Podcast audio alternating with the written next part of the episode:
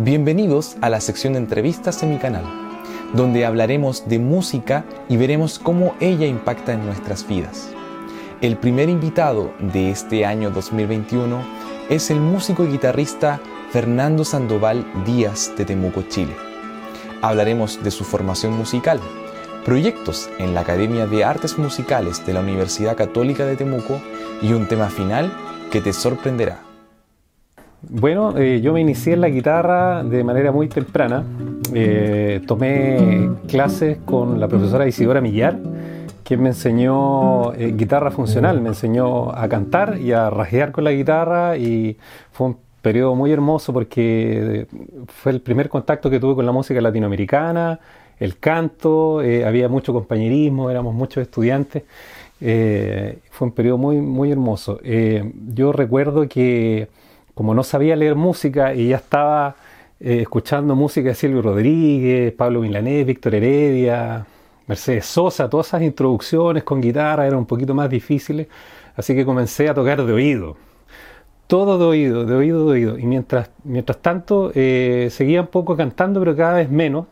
Entonces me interesé un poco en el lado eh, instrumental de la guitarra eh, con todas esas introducciones y simultáneamente me empezaron a llegar a, mí discos de Andrés Segovia, recuerdo unos discos antiguos, maestros de la guitarra, donde había un, lado creo que era de Sor y el otro lado no, no recuerdo bien. También algunos discos de música renacentista eh, llegaron a mí, también algunos de Julian Bream.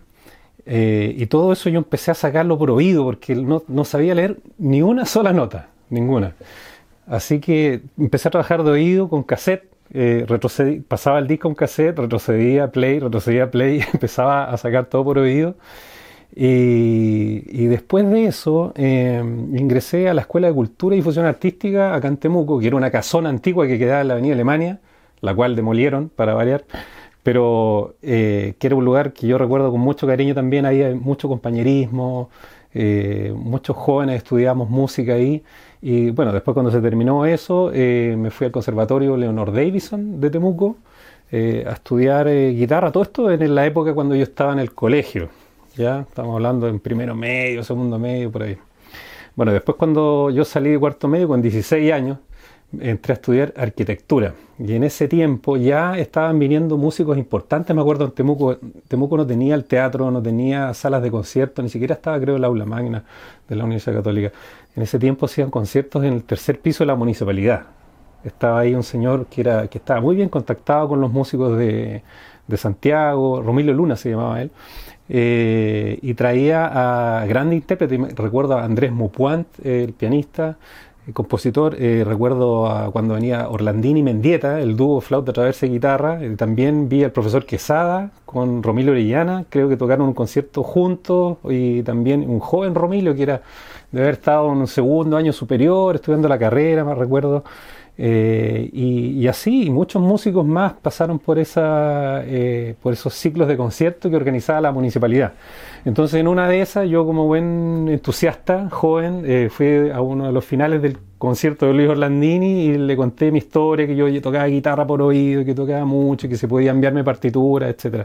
Muy amablemente me envió un sobre lleno de música. Para mí eso fue muy motivador. Y la verdad es que le pedí toda esa, esa información eh, porque yo entré a estudiar arquitectura. Estuve cuatro años estudiando arquitectura eh, acá en Temuco y simultáneamente daba conciertos con la guitarra, estaba, estaba tocando, pero era básicamente yo un autodidacta. O sea, eh, conocía muy poco del estudio formal de la guitarra, de someterse a un sistema más ordenado. Así que, bueno, después yo dejé, la vocación me llamó y dejé la arquitectura, me fui a estudiar a Santiago, a la Universidad Católica, con eh, Orlandini, obviamente, que era la única persona que tenía en contacto. Eh, y con él estuve cuatro años en, el Instituto Música. Eh, en ese tiempo hice algunos concursos. Bueno, el primer concurso que fui fue al Luis Sigal, sin saber dónde estaba metido, porque era un tremendo concurso, había gente que tocaba muy bien. Eh, sin embargo, igual tuvo un premio de la interpretación de la música chilena, una obra de Gabriel Matei, de Partida 1999, una obra muy larga y muy buena. Eh, y después de eso me fui al concurso Lirio Díaz, ahí estuve de finalista y después decidí congelar la carrera en la católica e irme a Europa. hacer más concursos, que me quedó gustando. Eh, así que, bueno, me fue bien por allá en el, algunos concursos de Ciudad de Torrent, gané un primer premio, un tercer premio en el concurso de Amigo de la Guitarra de Valencia, eh, estuve ahí finalista en el Petrer de José Tomás, el concurso José Tomás. Eh, en Vélez Málaga también tuve ahí un, lugar también en la, en, la, en la, final, que lo hacía un concurso, un lugar muy bonito que era el Palacio de Beniel, todavía me acuerdo de haber tocado ahí, eh, fue, fue realmente fantástico. Y, después, bueno, agoté ese circuito de los concursos y, volví a, Santiago a terminar la carrera, o sea, porque, eh, bueno, también estuve estudiando allá en, la Escuela de Música de Barcelona. Eh, porque Barcelona fue la ciudad donde estuve viviendo. Eh, pero volví, decidí volver y terminar la carrera y la terminé en la Universidad de Chile. Ahí también conocí a, otra generación de guitarristas, todos muy, muy, muy buenos y muy buenas personas, muy, muy amigos. Eh, de ahí recuerdo, bueno, a Danilo, esa generación del Nico Silva, eh, tantos otros aquí, no, pero, éramos, éramos muchos guitarristas. Eh, después yo terminé, bueno, terminé la licenciatura en arte y el título de, interpretación de, guitarra y decidí estudiar gestión cultural. Eh, porque yo ya desde siempre fui como muy, eh, muy observador de, de, cómo era la cómo era la, el, tejido, por decirlo así, el tejido social, el circuito cultural de cada ciudad donde yo llegaba. Eso me pasó en, Barcelona, me pasó en, ciudades pequeñas, en Chile, en pueblos incluso, o, en Santiago, cuál era el, circuito cultural. Siempre fue, estuve muy pendiente de eso, entonces, eh, y a mí siempre me ha traído eh, ese tema. Una de las ventajas de, irse a Europa y seguir un circuito de, conciertos y concursos, eh, y lo otro de, haber estudiado formalmente la carrera, es que uno se propone metas, metas a corto plazo, resultados, eh, prontos resultados, y se pone a estudiar mucho uno. O sea, eh, todo lo que le falta a uno de técnicas lo trata de resolver de la mejor manera y en el menor tiempo posible. Eh, estuve estudiando mucho, recuerdo en la época que estuve en Santiago eh, y sobre todo preparando conciertos importantes o, algunos concursos que me tocó ir, eh, o los mismos exámenes también de fin de año que eran bastante exigentes, me tocó, tengo un recuerdo así de haber estado 6 a 8 horas diarias, así por varias semanas estudiando. Me acuerdo que estudiaba 4 horas en la mañana, después estudiaba 2 horas después de almuerzo, otras 2 en la tarde, de repente en la noche me quedaba pegado con otras. Y era todos los días, era una cosa así de un, de un esfuerzo eh, tremendo, eh, pero en ningún momento me cansó. Yo creo que ese periodo eh, me fue súper útil porque ahora la verdad es que no estudio nada. con suerte estudio una hora, a veces dejo de tocar dos días. Además que ya no estoy como metido en, entre comillas en el circuito. Eh, lo hago muy a mis tiempos, digamos. O sea, toco guitarra porque me gusta y porque lo disfruto. Ya no le, no le tengo que como deber algo, no, de, no debo un examen, no debo un concurso. No, entonces eh, organizo mis propias fechas de conciertos, así muy relajado. El año pasado estuve dando una gira en Colombia, muy pequeñita también, pero, pero no, o sea, uno, cuando uno se pone sus tiempos, eh, pareciera que la vocación cambia de sentido. Yo creo que eh, hay un periodo en que en los intérpretes, o voy a hablar quizás de mí, el intérprete se encierra mucho en, meterse en un circuito de, una manera, de una sola manera de hacer las cosas. Y creo que eso a la larga no le hace bien.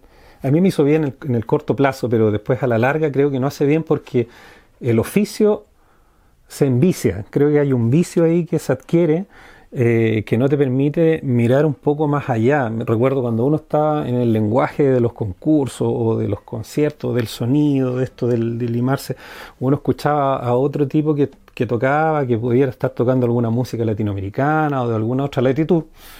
Eh, uno al tiro con, lo medía como con la vara de, del clásico, decía, pero todo un tipo no tiene sonido, no suena bien, o ese tipo de cosas que uno por inmadurez en realidad emite ese tipo de comentarios o piensa ese tipo de comentarios. Y la verdad es que yo creo que eh, si hay una de las cosas que me ha servido es, eh, es salir de eso un poco y tener una mirada un poco más amplia de la música en el fondo no encerrarse tanto en el intérprete, en las obras. Incluso, por ejemplo, yo me he dado cuenta que hay un fenómeno, al estar tú metido, inserto en un medio musical, tiendes a, ser como reacio a ciertos repertorios, porque todos tocan el mismo repertorio. Pero hay un tremendo porcentaje, creo yo, de personas que nunca han escuchado ese repertorio que tú empezaste a odiar de alguna manera. Que es porque los guitarristas lo odiamos o nos cansamos de tal obra de esa, pero yo creo que eh, no le hace un favor al arte ni a la música eh, tachar a esa y dejarla en el último cajón a esa música porque hay mucha gente que todavía no la ha oído, realmente. Eh, y me refiero ahora, por ejemplo, como Capricho Árabe, que de repente, no es que yo esté tocando todo el rato Capricho Árabe, por poner un ejemplo de que hay gente que, bueno, pero vamos a tocar Capricho Árabe de nuevo. Claro, o sea, si le vas a tocar a, todos los guitarristas, no pongas Capricho Árabe en tu repertorio, o sea, pon otras obras.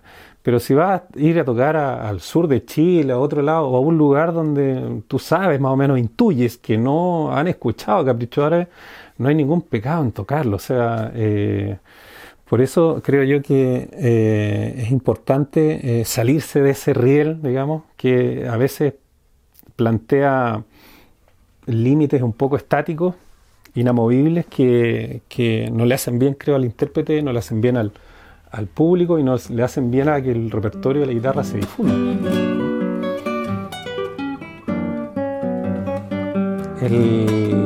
¿Por qué decidí estudiar gestión cultural?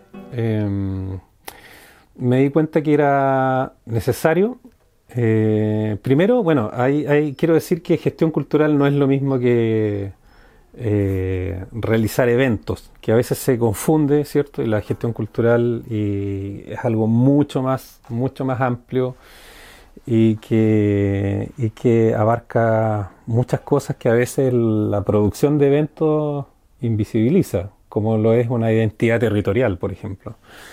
Por lo tanto, siempre me llamó la atención, eh, sobre todo al ser de Temuco, de la Araucanía, eh, y esto de, la música, de los músicos doctos, entre comillas, que siempre estamos mirando hacia Europa con nuestro instrumento, y cuando de repente debiéramos en algún porcentaje de nuestras preocupaciones eh, poner un poquito de acento en de dónde somos, de qué es lo que estamos eh, proponiendo como artista. Yo creo que es muy importante esa identidad territorial. Por lo tanto, creo que la gestión cultural, yo hice ese magíster en la Universidad de Chile, que era la Facultad de Economía y Negocios, junto con la Facultad de Artes, quienes montaron este, este magíster, eh, donde había estudiantes y profesionales de distintas áreas. Eh, aborda muy bien este tema de las identidades y de los accionares territoriales, por decirlo así, donde el arte está inmerso.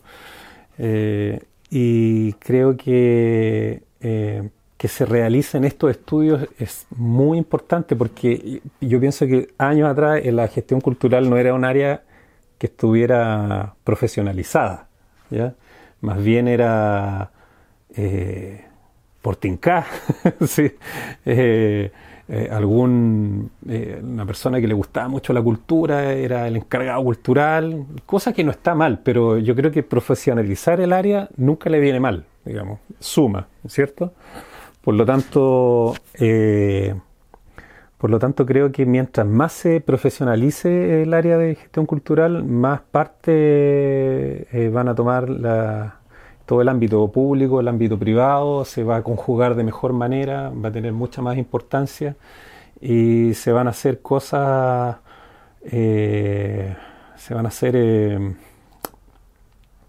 eh, bueno, por un lado, todo el lado de eventos y todo, pero se, va a hacer crecer de alguna manera el, medio donde los artistas estamos insertos.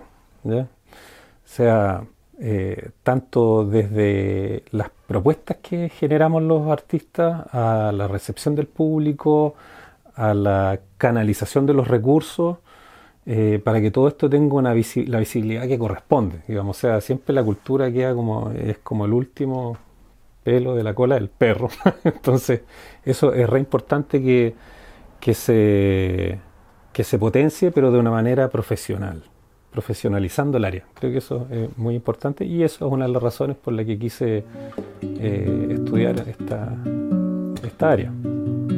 Claro, eh, mira, sinceramente eh, no estoy dedicado a ser gestor cultural. gracias a esa formación que, que tuve, pude incorporar herramientas que me permitieron llevar de mejor manera el cargo de director de la Academia de Artes Musicales de la Universidad Católica, eh, en donde desde la universidad eh, proponemos una serie de acciones que tienen que ver ya con, el, con la misión y visión de la universidad y cómo una Academia de Artes Musicales se pudiera desenvolver dentro de, nuestra ciudad y de nuestra región. Eh, particularmente estoy ahí desde el 2000 12, creo, 2012, sí, fines de 2012. Y particularmente la, Academia de Artes Musicales eh, enseña el ciclo básico de la música. ¿ya? No estamos constituidos como una carrera musical, a pesar de que ahora hay serios planes de proyectar la, carrera de, interpretación o la licenciatura en música. Eh, pero eso está en estudio, porque tú sabes que para hacer eso necesita un, estudio de cinco años de, de, cómo está el mercado, de, hacer todo un, un, eh, contratar a personas curriculistas que puedan eh, construir esto de, mejor manera, observar mucho, hay que observar mucho cómo está, eh, digamos, el medio. por lo tanto, eso ya está en, conversaciones, así que es muy probable que pronto en Temuco tengamos una, un ciclo superior ¿ya? de de interpretación musical. Ahora esto también está mm, eh, ligado un poco a que físicamente antes de la pandemia nosotros estábamos ubicados en Prieto Norte, que era una casona que también se demolió, y emigramos. Eh, tuvimos la suerte ahora de estar en la universidad, eh, nos colocó un lugar en el campus Menchacalira que que es una academia de música mucho más completa, con mejores salas, con mejor infraestructura, eh, tiene un sistema de aislación, está realmente ahora sí que tenemos el espacio físico para eh, pensar en un ciclo superior.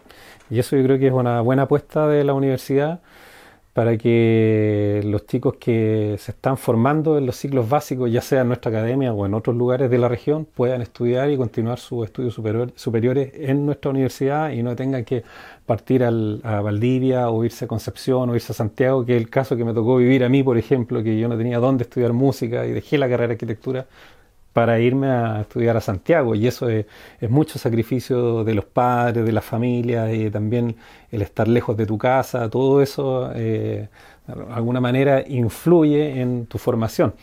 Así que sería una, una, una gran una gran noticia que, pudiéramos eh, implementar esta carrera eh, y para el medio musical que siempre está en crecimiento. Ya Temuco no es la misma ciudad de años atrás donde había un par de chicos que estudiaran música.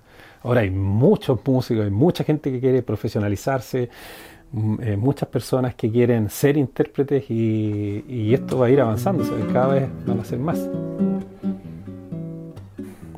Bueno, en la, en la academia me ha tocado bueno, como estudiante en realidad en las distintas universidades y escuelas de música donde he sido alumno y, o estudiante y donde he sido ahora en la Academia de Música eh, profesor y también eh, organizador de ciertos programas en donde los alumnos tienen que tocar, me he dado cuenta mucho de, de, que la de que hay una, o sea, a la hora de evaluar programas o evaluar rendimiento, eh, suceden estas instancias como son los exámenes eh, y a veces las presentaciones de fin de año o las audiciones y presentaciones de mitad de año y siempre me encuentro con el caso del de, el nerviosismo de, chicos que a veces no debieran, ¿por qué están nerviosos? Porque son muy, muy chicos, o sea, gente, niños de 13 años, a veces de 16 años, eh, que están eh, tocando algo y están nerviosos porque quizás no les vaya a salir.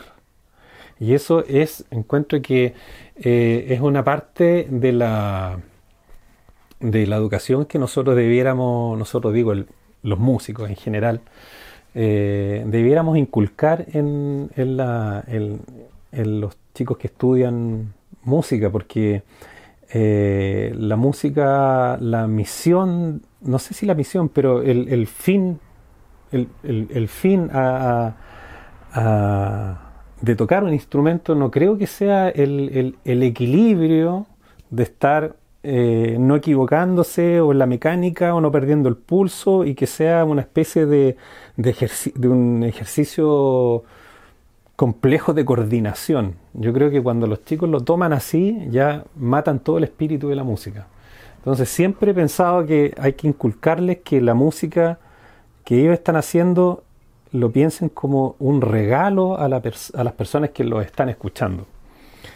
Eh, así como pueden tocarle un, tema a su abuelita o a su o a sus papás o, a sus amigos, miren, me aprendí tal cosa, esas ganas de compartir debieran estar desde, desde siempre. Eso no quiere decir que, el sistema de estudio sea riguroso, o sea, eso no hay que perderlo de vista, pero creo que, la música de alguna manera es un regalo. Y ahora si, si pensamos un poco en, en por qué debiera ser así, nosotros vivimos en una sociedad donde todo es consumo en formatos, donde todas las cosas vienen envasadas, incluso la música. Entonces tenemos, eh, tenemos la experiencia de escuchar música a través de un formato grabado, por lo tanto los ideales de, interpretación eh, siempre son como del ideal de algo que se grabó. Y eso está súper editado, está súper idealizado, eh, por lo tanto es de alguna manera un espejismo engañoso. Yo creo mm, que, la música, el lugar de la música es cuando se hace. Ahí es donde tú estás frente a la obra de arte. Si tú piensas en, porque si tú piensas en una pintura, por ejemplo, eh, ahora, en el Guernica, Picasso o algún, otro cuadro de Picasso, no sé, de las terrazas de Barcelona, esos cuadros azules que tenía el periodo azul, eh, están en algún lugar, digamos, ¿ya? La obra de Magritte está en algún lugar eh, en alguna galería, en algún museo, está ahí. Si tú para ver la obra de él, tú tienes que ir a, para encontrarte con la obra, tienes que presenciar, ir a presenciar eso. Eh, pero ¿dónde está eh, la novena de Beethoven? ¿Dónde está ahora, ahora en este momento? ¿Dónde está, para los guitarristas, ahora la sonata de José? ¿En qué parte está? Entonces es la partitura, es la grabación, es el disco. ¿Dónde existe? ¿Dónde está? Está cuando tú tocas música. Ahí aparece la obra de arte. ¿Te fijas lo importante que es tocar en vivo, tocar para las personas? Porque ahí tú estás haciendo contacto con la obra de arte. No es lo mismo que es lo que hago yo a veces, grabo un video y lo subo a YouTube. No, no, es, lo, no es lo mismo. Tú tienes, hay que tocarle a la gente. Hay que, la gente tiene que estar en presencia de las vibraciones de tu instrumento ahí, en esa situación. Tú le estás robando un episodio de su vida, minutos de su vida que le van a servir de algo, eh, le van a reflexionar de algo los, auditores, van a, van a estar en la experiencia esa directa con la música. No es lo mismo que enchufarse unos audífonos con un MP3 del mejor intérprete del conserje Bauna. No, no, no, eso no es. Hay que tratar de ir a los conciertos eh, tratar de experimentar la música eh, lo más posible, porque creo que ahí es donde realmente está la obra de arte, así como las esculturas y todo. Yo creo que somos muy similares a las obras de teatro, ¿no? que son que no es lo mismo ver una obra de teatro en un video que la música en video, ¿te fijas? Que son eh, porque eso de ver una obra de, de Magritte o, o Miró o el pintor que sea en una revista es lo que nosotros hacemos con la música. O sea, escuchamos algo, es una copia de algo que seguramente quizás cómo se hizo. ¿Te fijas? Entonces eso de estar frente a la obra de arte, por eso que creo que la música en vivo es muy, pero muy importante. Ahora no sé cómo nos irá con esto, con todo lo de los formatos video que vienen por tema de la pandemia, pero igual de alguna manera eh, no hay creo que no hay que perderlo de vista porque es muy importante. Entonces, insisto, los jóvenes que están iniciándose en la música tienen que darle mucho valor a ese sentir de tocar música para el resto y salirse un poco de ese equilibrio que hay de la, de la coordinación compleja de, de, combinar los dedos, mover los dedos, que eso creo que mata un poco el espíritu de la música.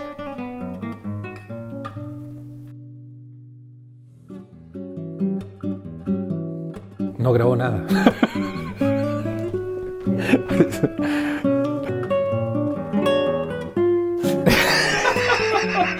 Está bien. Yes.